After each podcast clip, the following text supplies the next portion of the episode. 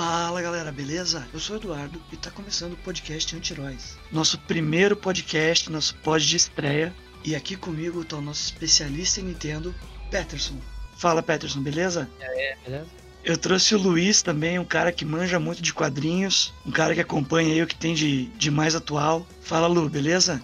E aí, beleza, gente? Beleza, Edu? Beleza. E eu trouxe um dos caras que é um dos mestres de RPG mais criativos que eu conheci atualmente, o Ramon. Salve, é uma honra. Valeu, a honra é minha aí. Pô, espero que a gente leve aí adiante, sempre fazendo essa mesa redonda e reunir essa galera hoje para falar do aniversariante mais célebre desse mês, é, fazendo aí, chegando aos 30 aninhos, com mais de 1.700 jogos lançados em todo o seu catálogo e lançado no Japão 21 de novembro, só que de 1990.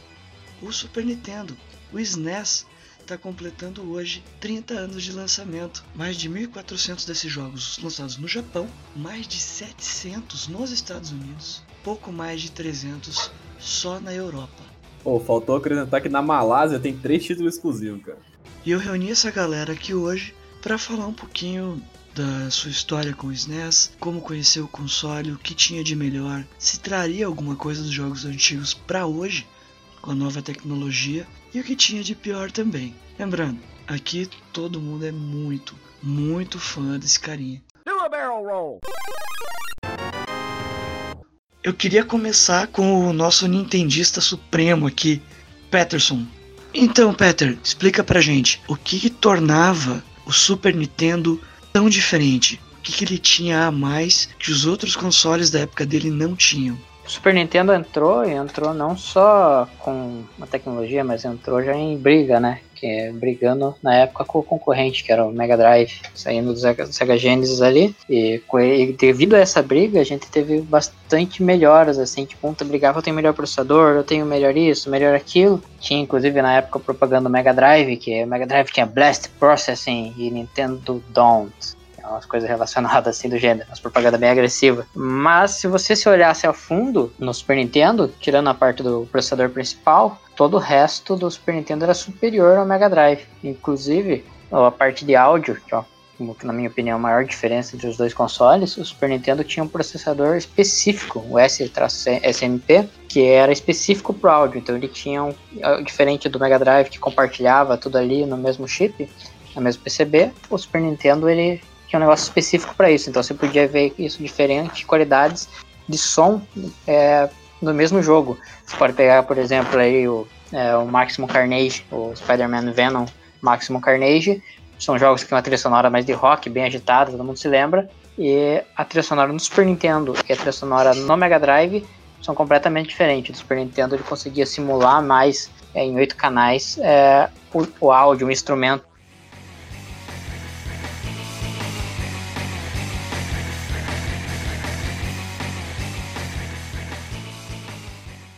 enquanto o Mega Drive era mais um chiptune.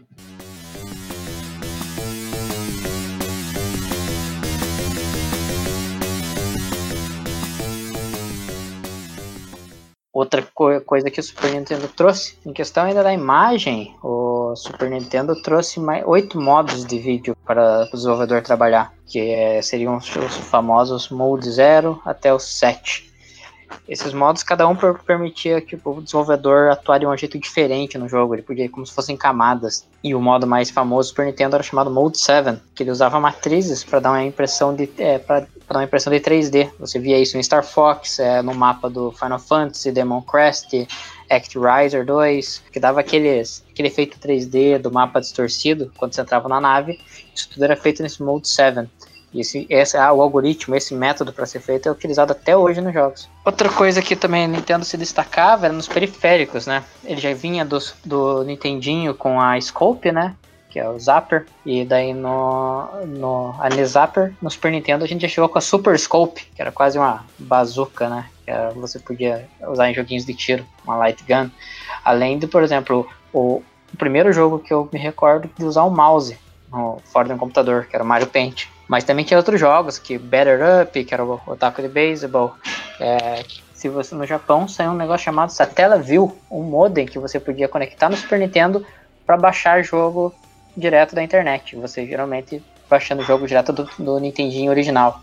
Então o primeiro eShop com retrocompatibilidade foi o Super Nintendo, dá pra se dizer. E aquela luvinha? Aquela luvinha existia pra Nintendo mesmo? Sim, apesar dela ter sido criada um ano antes do Super Nintendo, né? Ela Power Glove, mas pro, pro Nintendinho, ela ficou famosa ali depois dos anos 90, com o filme, né, O Mago do videogame, que popularizou ela, a Now Playing with Power. Ela era mais um conceito do que um, do que um algo funcional em si, né? Porque você que já dei jogos limitados que ela funcionava, você precisava digitar um código específico para cada jogo para configurar ela. Como se fosse, ah, não tem como você baixar o driver, então você precisava digitar um código nela que você configurava os comandos de acordo com o jogo. Então a gente pode dizer que, por exemplo, o Super Nintendo deu o mesmo salto na época do que a gente está tendo hoje. A gente pode fazer esse paralelo?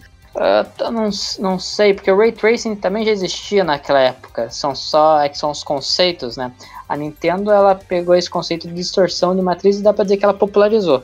Antes dela não tinha, ela facilitou, né? Trouxe isso fácil para o desenvolvedor trabalhar, que é a capacidade do, do, desse, do modo set de vídeo, né? Você conseguia, você não tinha espaço para fazer isso nos outros, você ia consumir espaço tipo precioso para você fazer isso quando você tinha que trabalhar só com alguns kilobytes por jogo. Ela deixou uma forma fácil para se trabalhar. Eu acho que a, ainda a gente não tem uma forma fácil para se trabalhar com ray tracing ainda hoje para fazer comparação. Eu acho que uma, uma comparação, a maior revolução da Nintendo nesse aspecto foi justamente as ferramentas de debug. Debugar, o desenvolvedor debugar um jogo no Super Nintendo, o kit de desenvolvimento dele era bem mais amigável que dos concorrentes dos anteriores. Ou seja, eles inovaram totalmente o mercado justamente por ter essa facilidade para trabalhar os jogos. Sim, outra coisa também que ajudou foi periféricos, eles tinham todos patenteados, inclusive o controle em torre ali, o digital da Nintendo, que ela, que ela iniciou no Nintendinho, até ano passado, ano retrasado, ainda era patente da Nintendo. Então você fazer um controle digital daquele jeito, exatamente daquele jeito, só a Nintendo podia fazer. Cada um deles usava um jeitinho diferente, mas do jeito da Nintendo, só a Nintendo podia fazer. Pô, tá aí um monte de coisa que eu não fazia ideia. O Super Nintendo em si ele foi um grande laboratório para bastante, né? Teve até um, uma extensão para jogar com CD, que depois foi transferida para o projeto futuro, que seria o PlayStation CD. Teve o modem, teve, tinha uma fita que você podia colocar para jogar jogo Game Boy nele. Então ele foi um grande laboratório de tecnologia. O pessoal aproveitou o sucesso e falou, vamos investir em cima disso. E dos periféricos do SNES, qual que você achava o mais maneiro deles? Ok, a gente vai falar bastante dos jogos, é, mas dos periféricos, o que, que você achou que foi o mais inusitado e ainda assim foi o mais bacana que a Nintendo lançou? Ah, eu acho que nesse quesito ia ficar com o mouse com o Mario Paint mesmo. Naquela época aquilo era mágico, né? Eles tinham o multitap, mas é, jogar jogos como os professores já, já, já eram uma realidade em outros consoles e até no Nintendinho que permitiu jogar Bomberman até em 4, 5 pessoas. Tinha, e teve outros periféricos também que eu diria como o, o taco de beisebol, né, o Better Up, e tinha o, o, CD, o leitor de CD, tinha o modem. Eu diria que em questão de inovação, o modem, por permitir jogar jogos, baixar jogos, né, diretamente do, da rede da Nintendo, coisa que a gente sabe que a gente popularizou hoje. Ele tinha algum HD interno? Não, ele tinha simplesmente 128 é, kilobytes de RAM interna para guardar mudanças temporárias, mas ele não tinha nenhum, é, nenhuma memória interna. Na época ainda o armazenamento era caro, né? Ah, outra coisa que também foi importante pro processo da Nintendo no Star Fox, jogos da Star Fox Super Mario RPG, é que alguns cartuchos eles vinham com um chip chamado Super FX Chip, que permitia usar aqueles gráficos 3D que eram um up no processador, no caso, parte do processamento acontecia direto no cartucho e não no console. Ou seja, poupava mais o console e focava muito mais no cartucho, né? Isso, uma coisa que a gente viu depois no futuro, esse tipo de expansão era no Nintendo 64, precisava de um cartucho de expansão de memória para poder rodar. Não fez muito sucesso, né? Mas no Super Nintendo eu creio que a implementação foi melhor, não precisando ficar colocando uma fita em cima da outra.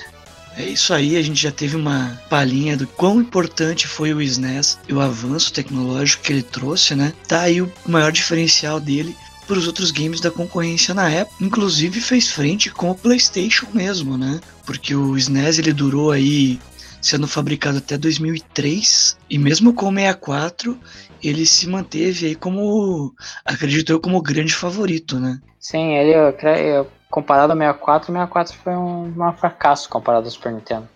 Mas eu creio que é meio injusto também, porque a concorrência era diferente na época, né? Muitos escritores e revistas colocam o Super Nintendo como um dos melhores consoles inovadores de todo o tempo, mas aí ele chegou no tempo certo, né? Ele entrou nos anos 90 arrebentando com tudo. Você acompanha console da Nintendo aí, acho que desde antes de nascer, né? Mais ou menos, na verdade, né? Meu tio ficava trazendo, era vendia a Vita do Paraguai pra locadora lá de casa. E eu tinha o trabalho escravo ali, né? Abusado ali. De ter que testar os jogos, né? Quando ele trazia, né? Antes de revender pra locadora. Exploração infantil aí. Pô, quando eu contar minha história, você vai. Eu queria trabalhar como você trabalhou, cara. Vou contar minha história aqui com o Super Nintendo, você vai ter agradecido a Deus. Peterson, vamos começar com você aí, já que você acompanha desde tão cedo, testava jogo desde tão cedo. Como é que foi teu primeiro contato com o Super Nintendo? Bom, com o Super Nintendo em si, foi. Acho que eu tinha 4 anos de idade. Caraca. E meu pai tinha vendido o meu Nintendinho. pra- e sem avisar, né? Na verdade, o Nintendinho era dele, né? Ele vendeu e comprou esse Super Nintendo. Só que ficou, ficou uma semana assim sem me falar que ele tinha vendido o videogame, né? Então eu fiquei aquela criança de 4 anos emburrado durante uma semana. Um belo dia eu tava tomando banho e tal, saí do banho e tava na sala um videogame novo lá, uma caixona com console cinza e roxo. Aí eu falei, porra, daí meu pai chegou e falou, ó, esse videogame é pra você, né? Presente. Daí, nossa, né? Fiquei parecendo a criança do Nintendo 64. Coisa mais linda do mundo, né? Meu, paixão primeira, Alegria. à primeira vista ali. Ah, e daí na, na época já tinha só o Super Mario World, que ele veio junto com o console. E, pô, desde, desde então, engraçado que aquela fita que veio, ela já veio com a. com a pilha descarregada, sabe? Que eu vi do Paraguai, alguma coisa. E eu tive que jogar Super Mario World, tipo, tinha que jogar e tentar fazer final numa jogatina só. Então durante uns, uns dois anos foi tipo, joguei o Super Mario World tentando fazer final, tipo, jogando tudo de uma vez. Que pecado, né, cara? Pô, mas eu- nesse tempo aí nem precisava de muito, né? Super Mario supria por muito tempo. Sim. Não, até depois quando tinha outros jogos, você sempre acaba voltando pro Super Mario World. Naquela época era, era pilha nas fitas, né? Que é o que salvava o jogo, né? Sim. Eu juro por Deus que eu não sabia disso, cara. Obrigado pela informação. Cada dia aprendendo mais. Sim, tinha bastante reclamação de pessoa que tinha fitas, às vezes, e vendia mais barato porque não tava gravando. E era só trocar a pilha, que era tipo uma pilha daquela agenda eletrônica, sabe? Pilha de relógio maior. Exatamente. Então foi meio de surpresa, então, teu pai te trouxe de presente. Isso, apesar de que no começo ele jogava bem mais que eu, e regulava mais. A gente só tinha uma TV em casa, né? Então tinha que é, competir entre a novela da minha mãe, os desenhos das minhas irmãs e o meu pai queria jogar também, né? Então, mas foi meio de surpresa assim um presente que ele me deu e ficou comigo aí uns bons, umas- uma boa década aí. Mantendo a ordem das apresentações, Lu, quer contar pra gente aí a tua história com o Super Nintendo? Nossa, então. Minha história com o Super Nintendo é meio engraçada, porque o Super Nintendo é o que reunia a família nos domingos. Meu primo trouxe lá do Japão o Super Famicom, que era da fitinha menor, né? E, assim, é, a gente jogava Bomberman em, acho que cinco, cinco pessoas. Era bem divertido, assim. E daí, depois de um tempo, meu primo deu, deu pra gente o, o Super Famicom. A gente, quando alugava a fita, às vezes era da fita maior, daí a gente teve que abrir o videogame pra poder encaixar, né? Porque o Super Famicom, a, fita, a fitinha era menor. E a gente jogou muito tempo. E a princípio é isso. Super Nintendo tá na família já faz. Nossa, uns 20 anos. E Essa do Ramon, domingo é nova. Opa, desculpa. eu tava assim, que ia, eu ia falar Não, que essa fala do aí, domingo é aí. muito boa, cara. Essa do domingo aí de reunir a família, cara, tipo, muito massa a história, sacou? Porque na minha casa sempre foi muito diferente disso aí. Eu fico, tipo, meio que imaginando, assim, né? Como seria. Nossa, era divertido. Todo mundo se matava no Bomberman. E eu não sabia jogar, né? Eu sempre morria. Ou jogava com o controle desligado. Minha irmã, principalmente. Não, minha irmã não, meu irmão, principalmente. você, Ramon, você disse que tinha uma história triste. Conta a tua história triste pra gente aí. Cara, eu falei brincando, né? Porque, tipo assim, é, de início eu, eu cresci num bairro de periferia, então, assim, eu sou o mais novo aqui da galera. Eu devo ter, tipo assim, eu nasci no finalzinho ali, né? 97, ainda peguei o meu ano passado, mas peguei o finalzinho. E aí lá as coisas eram um pouco atrasadas, né? Tipo assim, na época que eu fui ter o Super Nintendo, eu acho que já tinha lançado o Play 2. E então, assim, é, eu lembro que o meu primeiro contato com Super Nintendo foi na Lan House mesmo. Tinha um tiozinho na frente de, de casa, assim, que era clássico loja de tem todas as coisas. Ele vendia cloro, vendia cachaça, vendia salgadinho, vendia tudo, velho. Aí, de repente, ele botou duas televisão lá, quatro cadeiras e dois Nintendo. Aí eu passei lá na frente e tinha um, uns moleques jogando Metal Slug, cara. Falei, caraca, que coisa magnífica, que coisa maravilhosa, preciso disso. E aí, é, com o tempo, eu comecei, eu sempre, desde moleque assim, fui de trampar, pegar as paradas, e eu comecei a perturbar meu pai e minha mãe para comprar e tudo mais. E eles trabalhavam muito, então, tipo assim, eles não ficavam muito tempo em casa, eles resolveram comprar para mim de presente o Super Nintendo, porque, né, é, como era um bairro de periferia, era uma forma de manter a criança em casa, né, era mais fácil. E aí não tinha, é, por muito tempo foi o, o Super Mario World, né, que todo mundo jogou, mas com o tempo eu queria mais fita, né, não tinha não tinha o que fazer, né? Tipo assim, não, não tinha como você jogar um, um, jogo só. Uma criança não se contenta sempre com a mesma coisa. E aí eu comecei a trabalhar na feira, cara. Trabalhava no camelô, levava frete de feira pras, pras donas de casa e juntava o dinheiro e ia comprar minhas fitas, cara. Voltava pra casa com a, com a fita nova do Donkey Kong, do Aladdin, era o dia mais feliz do mundo, né, cara? Fita era uma parada cara, né, velho? Hum, nossa, tinha que ter muita grana para ter uma fita uma fita original na caixinha e tudo mais, né? Você conseguia comprar muita fita? Não, cara, a gente alugava bastante, cara. Em vez de comprar, a gente alugava assim. E a gente fazia rodízio na rua também, né? Porque com o tempo a galera da rua começava a ter Super Nintendo também. Aí era quatro, cinco que tinha. E aí a gente fazia rodízios, né? Pegava, pô, eu tinha um Aladdin. Aí eu emprestava o Aladdin pro cara que tem o Tartaruga Ninja. O cara que tem o Tartaruga Ninja emprestava pra, pra quem tem não sei o quê. E aí a gente fazia esse rodízio de fita e no final passava bastante tempo jogando todos os jogos. Né? É, também, essa parte de emprestar foi grande parte da minha infância no Super Nintendo. Como ficar emprestando jogo pro outro, empresta pra mim. Porque realmente, pra comprar uma fita original era.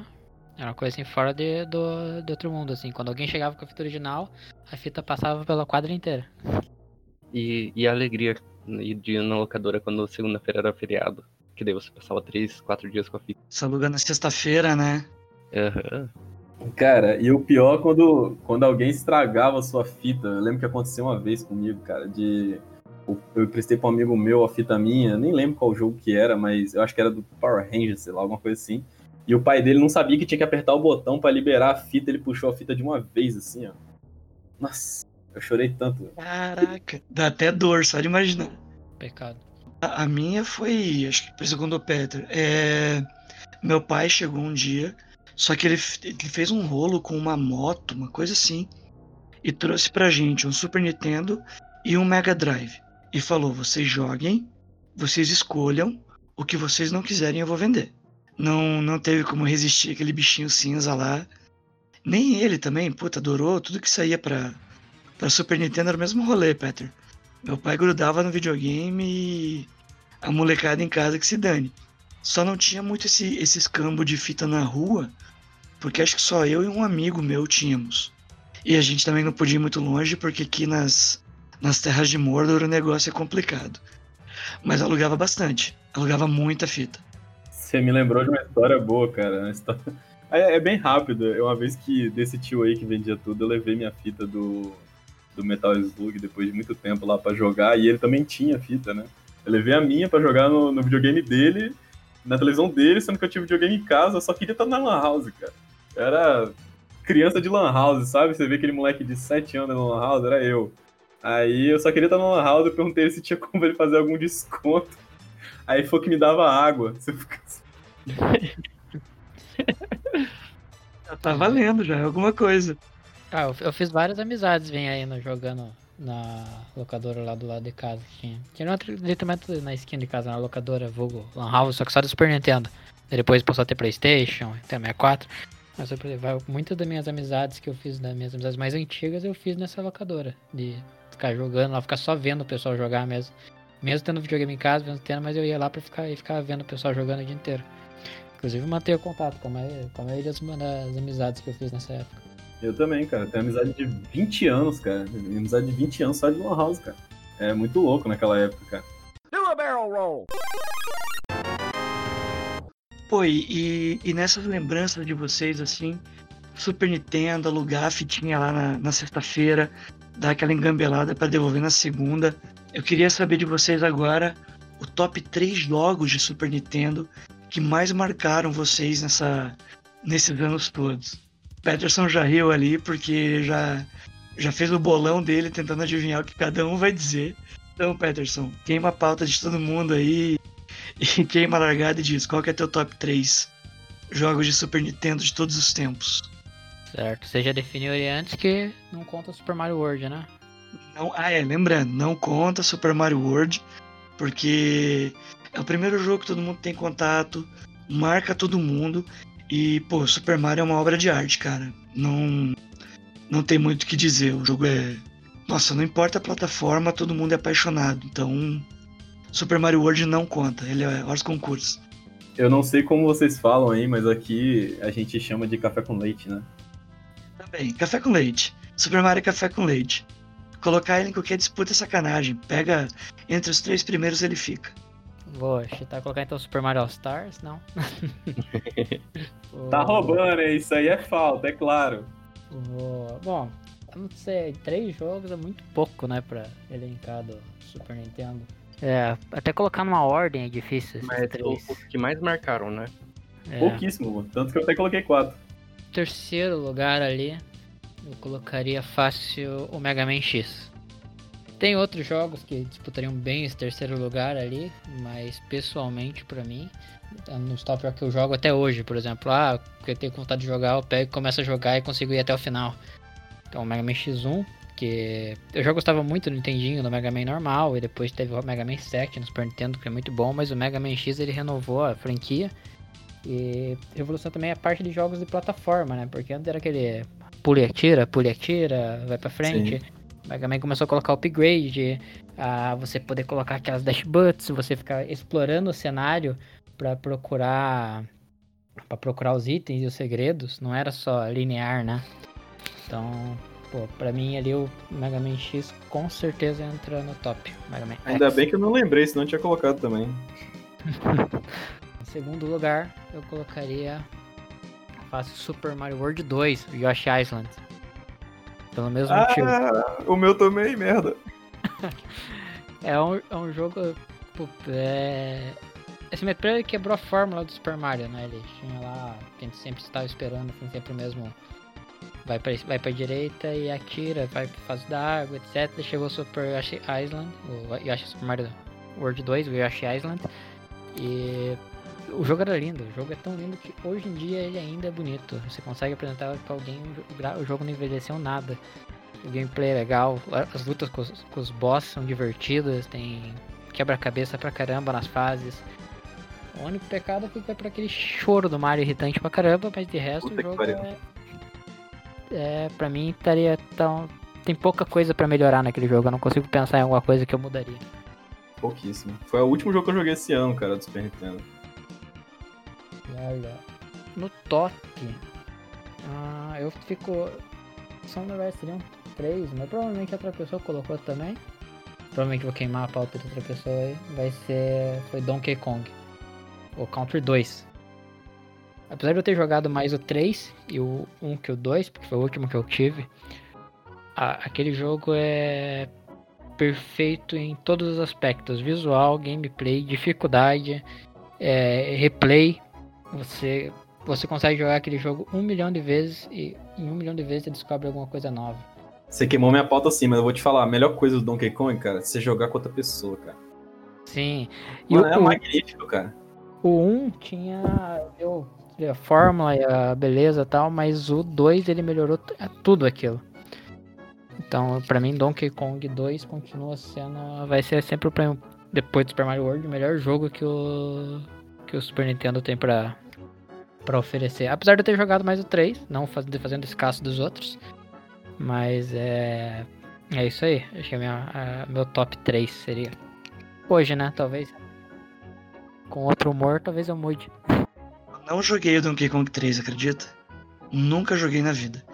Sempre que eu tô Pecado. falando. Pecado, tá? Pecado. Ah, mas é porque na época meu pai vendeu o Super e comprou um Play. E eu olhei na locadora e falei, nossa, meu pai comprou essa porcaria desse videogame e tem Donkey Kong 3 e como é que eu vou fazer da minha vida agora? Não dá nem pra matar mais ninguém com o console, né? O Super Nintendo tava cachotada na cabeça. E hoje eu sou um sonista inveterado aí. Se tivesse jogado Donkey Kong 3, tinha ficado nintendista. É, verdade. Exato! Luiz, seguindo a ordem. Você, Lu, teu top 3 do SNES. Então, os jogos que mais me marcaram, velho. Em terceiro lugar, Samurai Shodown. Porque eu jogava muito com meu irmão. E é um joguinho divertido. Passava altas horas jogando. Em segundo lugar, Bomberman. Né, porque eu já disse que reunia a família. E pra fechar também, meu Deus do céu. Algum Bomberman específico? Dos, dos O cinco? 3. O 3 foi o primeiro que, que colocou o Lui, né? Os, os cavalinhos, né, os Yoshi. Exatamente. Posso falar? Eu sou órfão do Bomberman até hoje, cara. Ser sincero mesmo. Eu sou o cara que hoje procura no navegador um jogo similar ao Bomberman do Super Nintendo, cara. Juro pra você, cara. Esporadicamente eu faço isso. Eu sou órfão de, de Bomberman até hoje, cara. Semana retrasada eu zerei o Bomberman 3 com a minha namorada de novo. Foi. Nossa, é é um- muito bom, é muito, muito bom. É bom demais, cara. Tanto que eu tenho um Bomberman tatuado, né? Ah, aí sim, mano. E o- em primeiro lugar, acho que é o jogo que eu mais joguei e nunca consegui fechar, velho. Star Fox. Uh! Porra. Eu acho que foi o jogo que eu mais joguei, assim. E tentava e tentava e tentava, chegava no penúltimo mundo, morria. Nunca conseguia passar. Eu não sei hoje em dia, né, se eu pegasse, mas.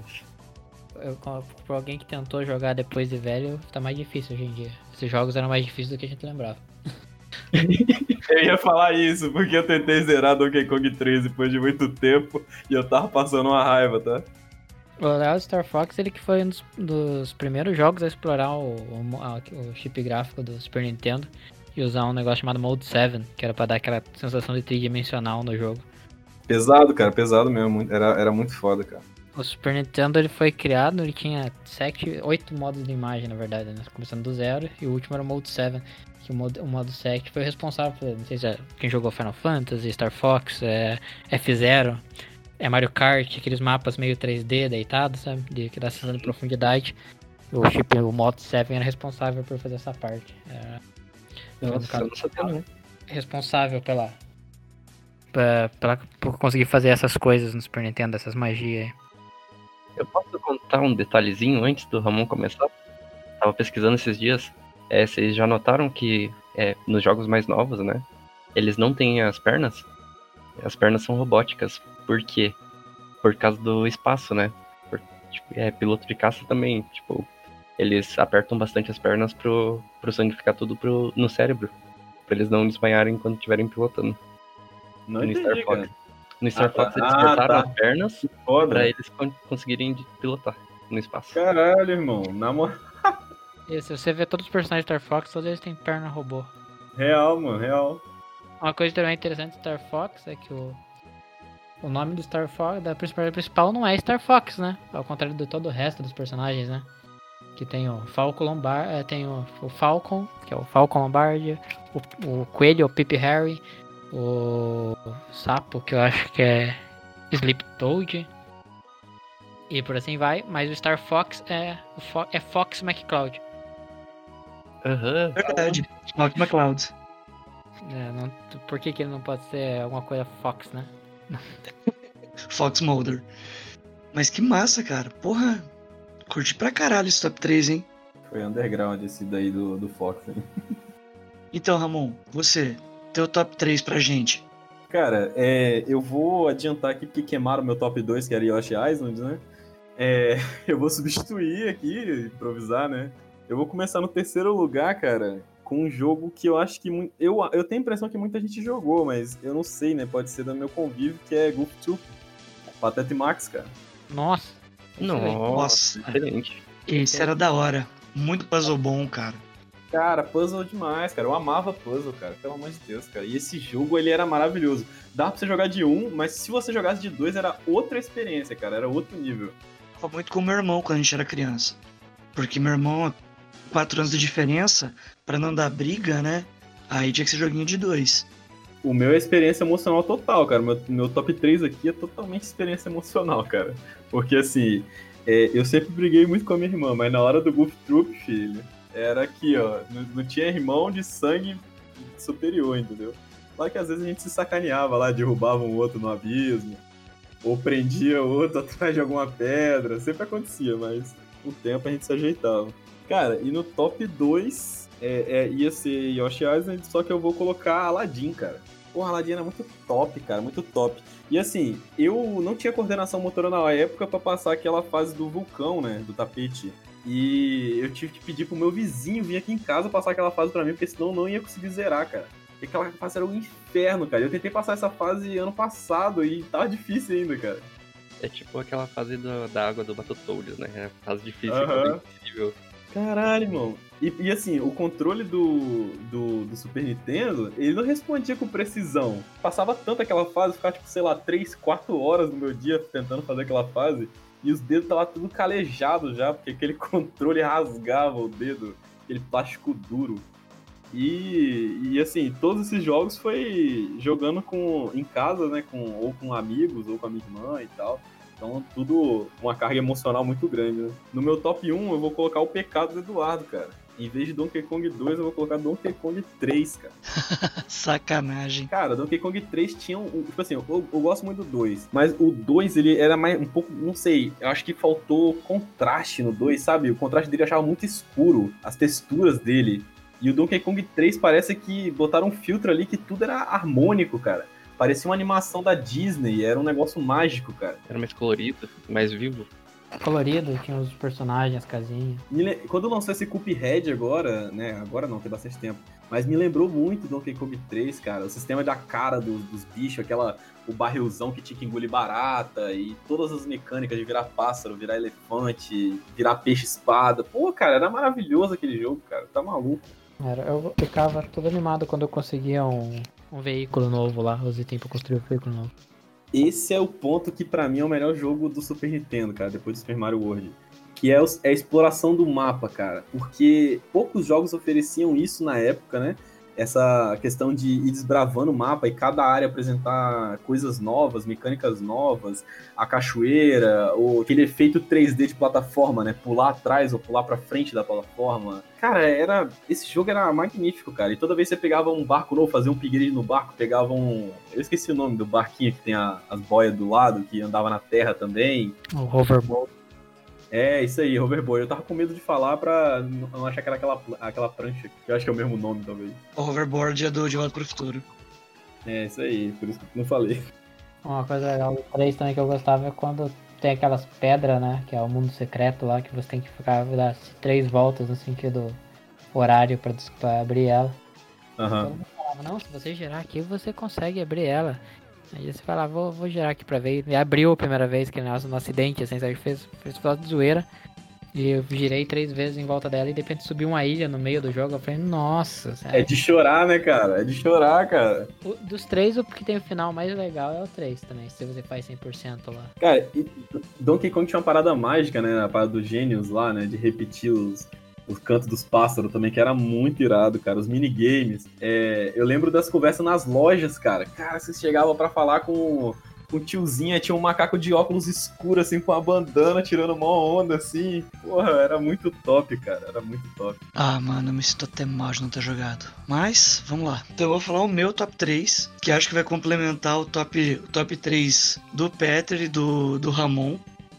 Que em terceiro lugar eu coloquei o primeiro Donkey Kong, porque foi o primeiro jogo do Super que eu fechei. E, cara, quando tem aquele. Tipo, o simples fato de você poder voltar no jogo pra esquerda e você entra na casa dele, e daí você pega um rinoceronte, sobe num sapo, e aquele lance dos barris. Cara, você vai, você joga e você se sente esperto, tá ligado? Nossa, é, tipo, é aquele área secreta do mapa, né? Pô, é magnífico, cara. Pô, e é um, é um tipo de jogo que eu sinto falta hoje em dia. Porque ele, ele era um jogo ágil, né?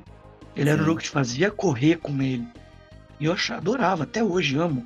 E acho o gráfico dele excelente. E você tem a dinâmica do DK e do Didi. Um consegue fazer um tipo de ação, o outro, o outro precisa fazer outro tipo de ação. E eles se complementavam muito bem. Cara, e você lembra do, do soundtracks do, do Donkey Kong, cara?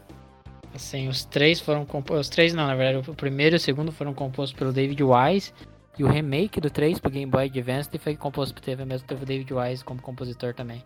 pessoal tem um pouco preconceito com o 3 por não ter a trilha sonora, não ser o mesmo compositor, mas eu particularmente acho não ficou devendo nada pra mim. Não ficou, cara, empolgante, cara. Você vai passando a fase, ele vai te motivando a fazer mais. Até o- os sons dos inimigos e das coisas também eram muito bons. O meu segundo lugar, como eu sou um cara que gosta muito de RPG, não pode faltar. E eu vou dizer que é o Chrono Trigger. Tem uma trama extremamente densa. Tudo no Chrono Trigger é muito bem construído, né? Sim, Chrono Trigger foi um dos primeiros RPGs também que eu joguei.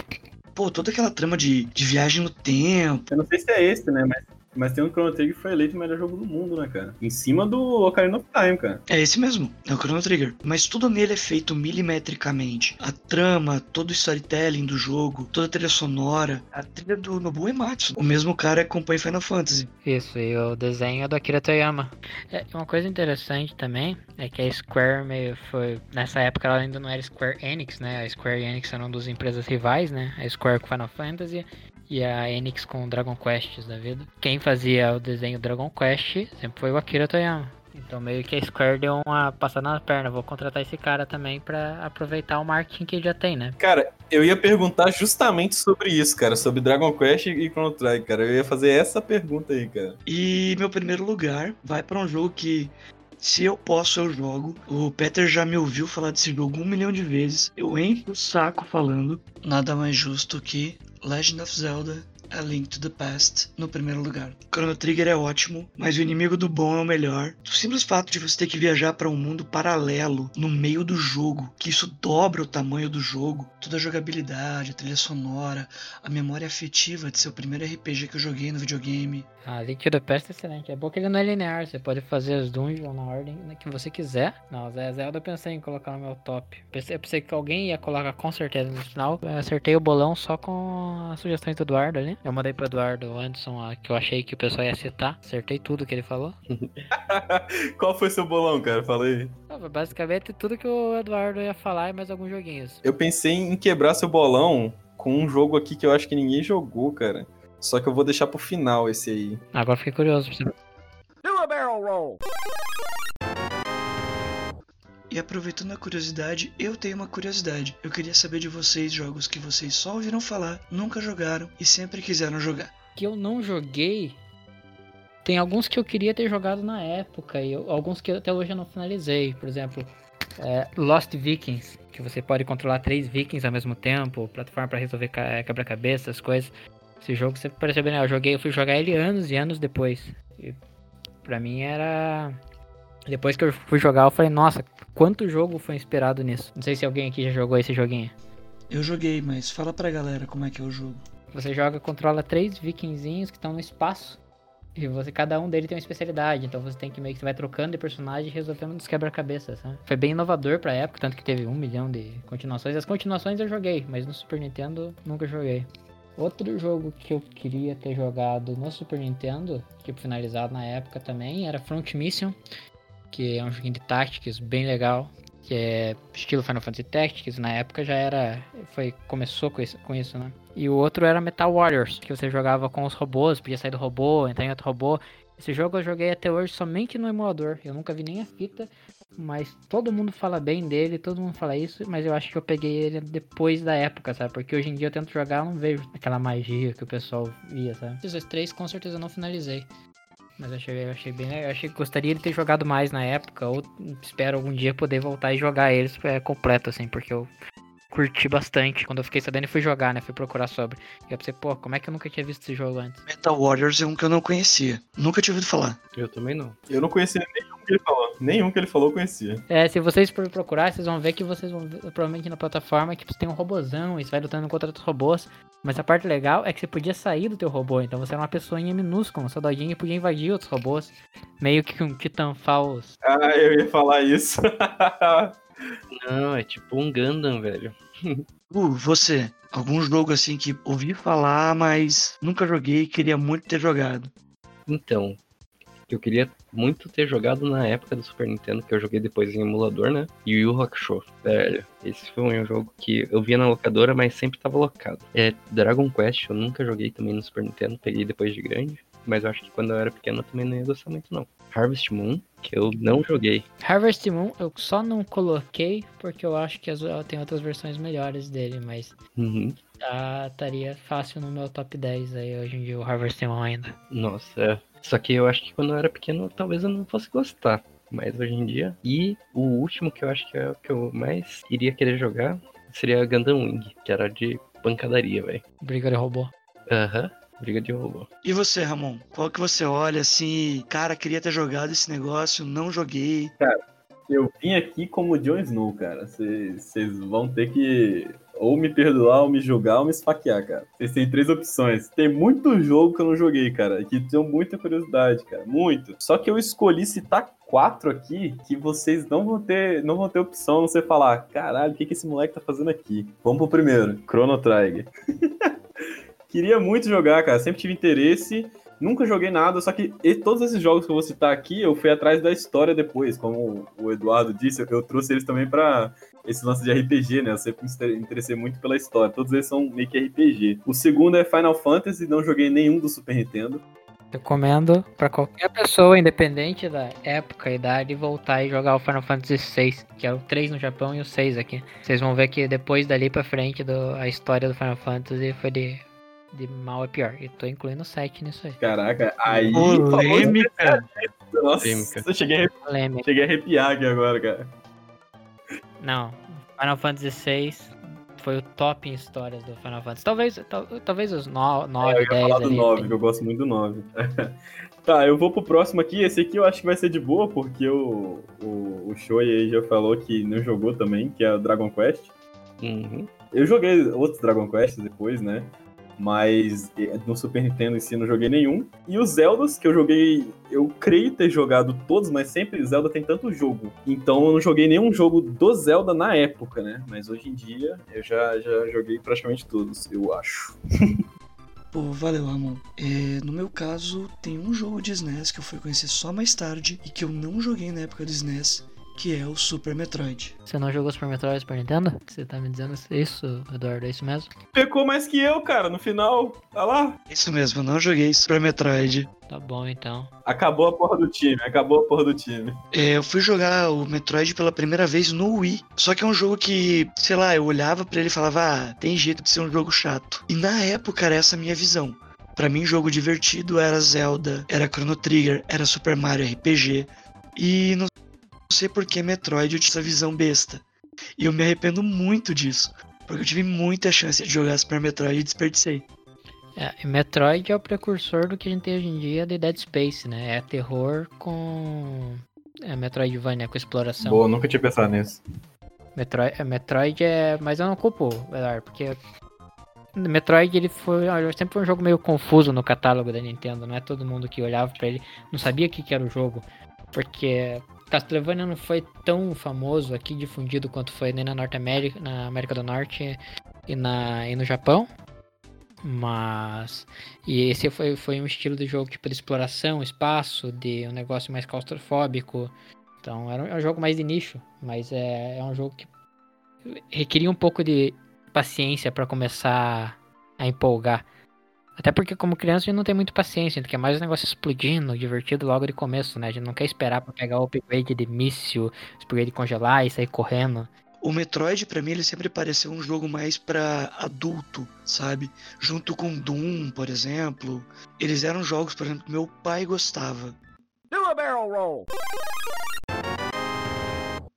E com essa nova geração, hoje, essa tecnologia, que jogo, um, dois jogos, que vocês tirariam do Super Nintendo e trariam repaginados, um remake completo pra nova geração? Vamos expandir aí, remaster, remake.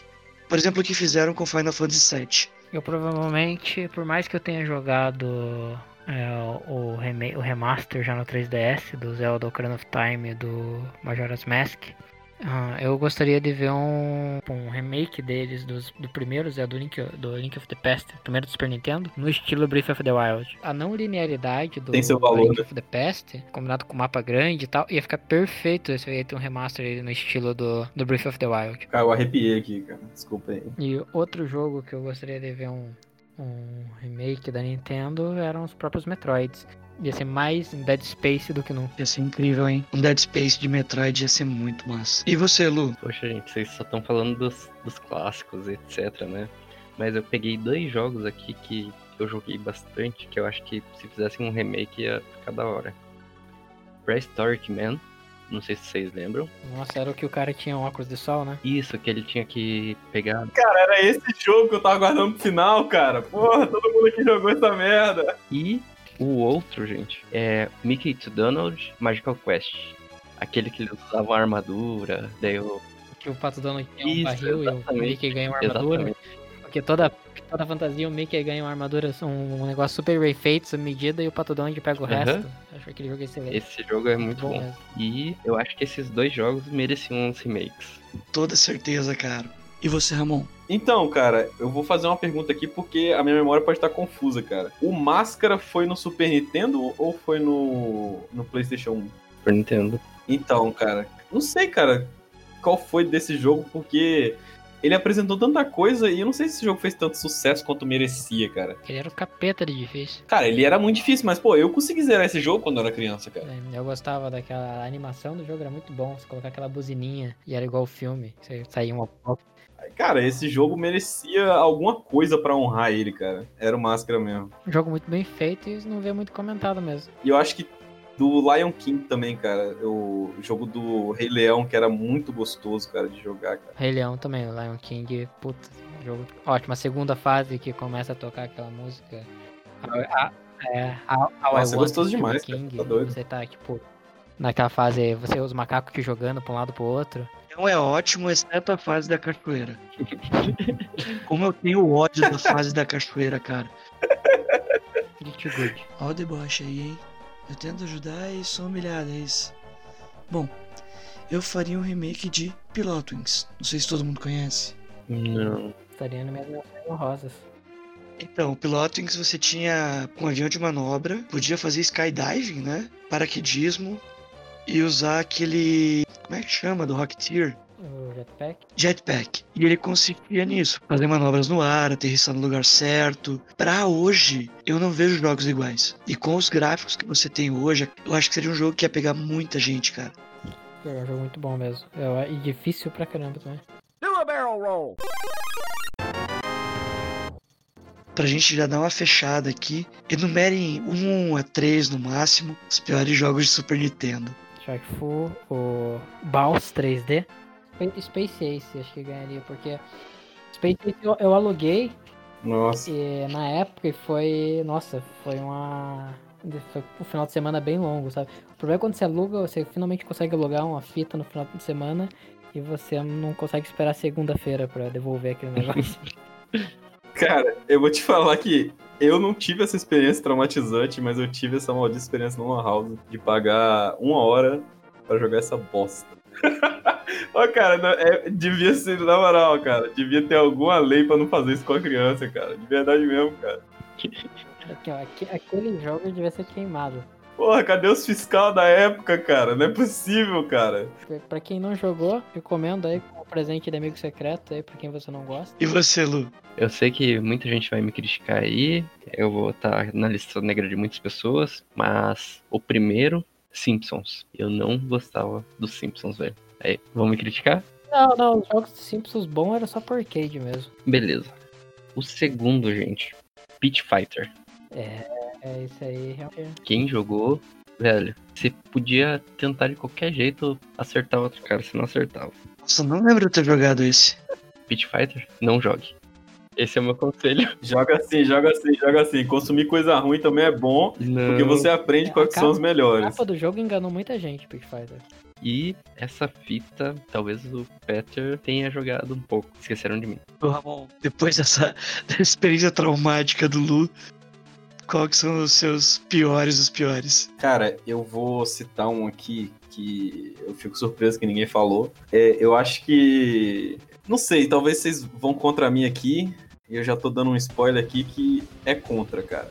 Mas eu vou dar um. Vou, vou dar uma explicação, calma, calma, calma, calma. Aquele jogo não era pra aquele console, cara. Não era pra aquelas pessoas, não era pra aquelas crianças. Já, já, já pode perder a calma, é? Cara, contra Não tinha como você jogar contra naquilo, cara. Era impossível. É impossível, cara. Não tem como, Foi mano. minha segunda fita depois de Super Mario World, então eu fiz fazer pra aquele jogo no modo hard até ele trás pra frente. Eu adorava jogar em dois. Ah, você era uma criança que tinha problemas, cara. Aquele jogo ali Ah, era pra tiltar qualquer jogo- um, velho. é pra que- bater na mão. É, realmente é frustrante. Eu tentei jogar depois de velho e passar da primeira fase foi um, foi um sacrifício. Mas, é, pô, o jogo era, era bem legal, era bem dinâmico. Eu também porque eu tava acostumado. Quem era um Dark é, Eu Souls? jogava, tipo, eu já tinha acostumado com a mecânica do jogo de jogando contra do Nintendinho, né?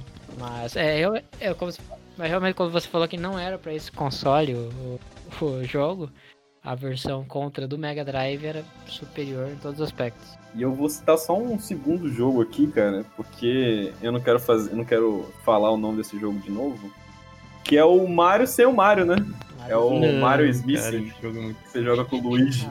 Ah, jogo educacional não pode entrar. Cara, não, vamos, vamos, vamos ao ponto. Que é o seguinte: você faz uma merda dessa nessa época, cara, é pra enganar. Cara, o que a EA faz hoje com os jogos de cassino dela não é nada comparado com o que eles fizeram com esse jogo, Em velho. defesa da Nintendo, eu jogava um jogo que era praticamente a mesma coisa no computador, que era. Que era cara Carmen San Diego. Você jogar que você tinha também que achar a Carmen no e tinha que ficar entrevistando as pessoas. Só que era tipo se o Mario Missing tivesse sido vida. bem feito. Eles iam ter feito daí ser o Carmen San Diego. Mas realmente, você pega você ir na locadora, ver um jogo do Mario, receber um jogo sem o Mario e educativo ao mesmo tempo, é pra Tá sacanagem, É. velho. É, pô, no meu, cara, eu vou em Boogerman. Odiava esse jogo, odeio ele até hoje. Eu vou ser obrigado a te. Eu vou ser obrigado a te bloquear aqui, Eduardo. Não gostava. Você não cara. gostava não do o jogo. É, é, é piada de peido e Nossa, arroto. esse jogo era muito bom. ca- catolo- catologia, era mais divertido. Eu não falei nada porque eu não tinha certeza se era esse o título, mas esse era um dos meus jogos favoritos. Juro pra você, cara. Ah, mas Boogerman não é o pior dos piores. Eu entro com vocês. Eu entro com o Luiz aí no Beavis e Butthead. Aí, Ainda bem, ainda bem que você desfez o que você falou. Ainda bem que você desfez o que você falou. Tá bom, Boogerman fica no pedestalzinho ali de zona neutra, vai. Não é bom nem ruim. fechou, pra não, não causar discórdia. Pode, ninguém me bater na rua. Eu falei mal do contra. Quem, eu posso, pode falar mal do que você quiser aí. Eu falei mal do contra. Você vai apanhar quando tiverem por aí mesmo. Mas é todo mundo velho, não vou nem conseguir te alcançar correndo. Fechando aí o pod. É a última rodada aí, considerações finais. Peter, Considerações finais, algumas menções honrosas que ficaram faltando aí. E foi Kirby, ninguém citou Kirby. É um puta jogo legal pra caramba. Sword of Mana, ninguém falou, é um RPG excelente.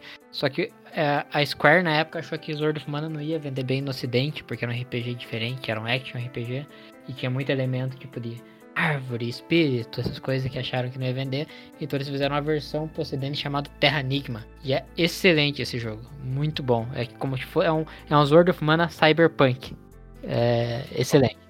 Você tem até um cachorro robô que te acompanha depois da época. Você tem viagem no tempo, muito bom. Eu recomendo todo mundo jogar. E pra quem tá querendo aí fazer uma, um couch gameplay aí com, um- com as pessoas, acho que não tem videogame melhor. que tem mais a oferecer aí é Super Nintendo, com Bomberman, Zombies 8 My Nightboard, Pilot Wings, é, Wild Gun, é, Sunset Riders, próprio Contra, é, Tales of Fantasy, Battletoads, Spy- Spider-Man Venom, Maximum Carnage. Hoje, pra quem tiver mais de 28 anos, pode jogar à vontade contra, cara. Pode jogar à vontade. Eu acho que. Tá. Eu ainda coloco o Super Nintendo meio que num pedestal, até pela nostalgia, né? Tem bastante. Coloco nostalgia, bastante jogo que talvez vai jogar hoje, não é aquelas coisas. Mas eu acho que ele é o rei dos jogos de. De sofá, assim, pra você jogar com teus amigos, assim. Talvez que pau pau ali com o 64, que basicamente foi feito pra isso, né? É, o Super Nintendo teve bastante guerra na época, né? A Sega versus Nintendo, a Nintendo com as, a Sega com a propaganda Sega do at Nintendo Dom e coisas do gênero. Mas eu vou. O Super Nintendo era claramente superior em quase todos os aspectos, exceto falta de violência. tinha bastante violência, tinha Doom. O sangue era verde, né, do Doom? Aham, porque não podia sangue vermelho. Mortal Kombat, né, cara? Ninguém citou É Mortal. Kombat daquela Mortal época. Kombat. Mas Mortal Kombat também era melhor no Mega Drive, eu acho.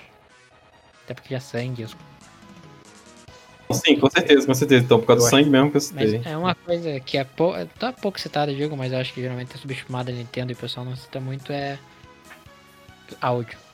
A Nintendo conseguia fazer milagre com aquele canal de áudio dela miserável. Conseguia transformar bits em simular bits como instrumentos de- na época como ninguém. Só você pegar como exemplo a abertura do do Spider-Man e Venom Maximum Carnage versus a, ela, a versão dele no Mega Drive. É a mesma música, mas a do Super Nintendo é boa. Pô, bacana. E Lu, considerações finais. Ah, bom, minhas considerações finais são que, velho, um dos melhores consoles. Eu ainda quero ter um na minha coleção, né? De museu, assim. E eu vou partir para as minhas menções honrosas, né?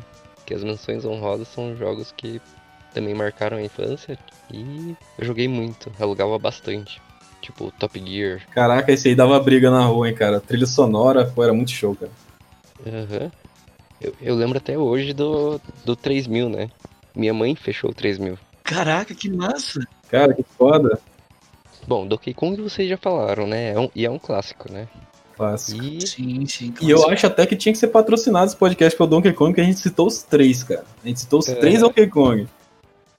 Nintendo patrocina a gente. olha, se a Nintendo patrocinar a gente, eu até tatuo, hein? Já tem o Bomberman, já é meio caminho andado. Eu tatuo tudo aqui. O que- pediu, tatuo. Eu acho que minhas considerações finais são essas. Na verdade, eu tenho uma perna fechada da Nintendo, né? Como assim? Explica isso aí.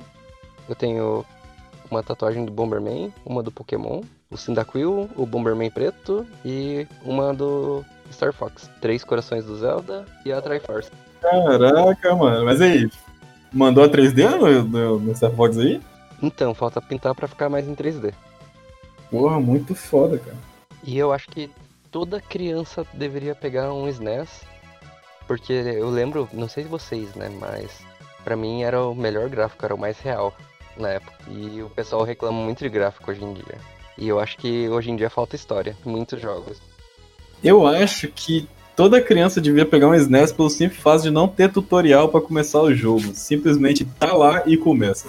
Era uma coisa que eu vi o pessoal elogiando no Mega Man, hein? Mega Man X, por exemplo, só começa com a flecha apontando pra tua direita e pau na máquina, cara. Nossa, verdade, você tinha que aprender a pular, você tinha que aprender a, a dar aquelas as jump na wall, tudo você que tinha que aprender, né? E escorregando, você não sabia o que fazer, desesperava, pulava e caía no buraco. Perfeito. Como tudo devia ser. Ramon, suas considerações finais, menções honrosas. Cara, eu a minha consideração final é o seguinte: o Super Nintendo, ele é meu console favorito, cara. Independente de ter que soprar fita, independente de ter que ter uma bateria no cartucho, o material ser uma porcaria, o controle da calo no dedo, aquele cabo merda que tinha que conectar na televisão. de- cara, vocês lembram daquela conexão, cara, do que tinha um que era tipo de TV de antena? Tinha que colocar no canal 4, né? Canal 3 do canal 4. Bizarro, bizarro, cara. Enfim. É, para mim é o melhor console, cara, de todos os tempos. Não é o, pra mim, claro, o melhor desenvolvido, mas é o que mais agregou valor na intenção final do console, que é entretenimento e diversão, cara. Isso aí, sem conta, eu não consigo. Você pode botar qualquer videogame na minha frente, quando você botar um, um Super Nintendo, é ele que vai ser meu entretenimento, meu divertimento. E minha menção rosa final vai ser apenas uma, que é uma menção rosa póstuma, que é a minha fita do Power Ranger, cara. Que morreu na casa do meu amigo que o pai dele puxou direto sem apertar o botão. Ô, qual Power Ranger que era esse? Era Cara, aquele do filme? Na- é aquele que tinha o, o Power Ranger branco na capa. Eu não lembro qual que era. Eu sei que tinha dois ou três. Você começava dentro do shopping. Ele era baseado no filme. Ah, era, né? Começava dentro do shopping e tal. Foi um um momento triste. Eu queria deixar aqui meu, o meu lamento pra ele. E essas aí são minhas considerações finais. Maneiro. Minhas considerações finais é que, cara, eu sinto muita falta de ter um SNES. É, eu sei que saiu o, o retrô do Super Nintendo, marcou gerações. E Nintendo, traz de volta o Super, cara. O design era perfeito, o controle era maneiro, todo mundo amava aquilo lá. Reunia a família, reunia os amigos, reunia primo. E eu queria dizer que eu fiquei surpreso em descobrir duas coisas. Uma que dava para jogar em até cinco pessoas, alguns jogos com adaptador de controles. e existia um taco de beisebol para você jogar jogos de beisebol nele. Sério? Aham. Nunca atravessou o Pacífico, nunca veio do Japão para Estados Unidos, nunca chegou no Ocidente. Existia lá. E o adaptador até saíram nos, saiu nos Estados Unidos. E tinha um adaptador de fita do Game Boy para jogar jogos de Game Boy no SNES, porque ele não tinha compatibilidade com outras plataformas da Nintendo. Cara, eu lembrei de uma coisa aqui no meio da conversa, que é o seguinte, cara. Minha mãe ganhou o campeonato da rua de Mortal Kombat, cara. Você quer um console melhor que esse? Caralho, velho. Que massa. Cara, pegou o Liu Kang e ficou no canto dando soco e ninguém conseguia entrar, cara. Mano do céu. Minha mãe tem horror a videogame. Nunca foi de jogar. Mas ó, uma mãe que ganha Mortal Kombat. Depois ela jogou meu, meu Super Nintendo no lixo porque eu tava passando muito tempo, os moleques da rua roubaram tudo.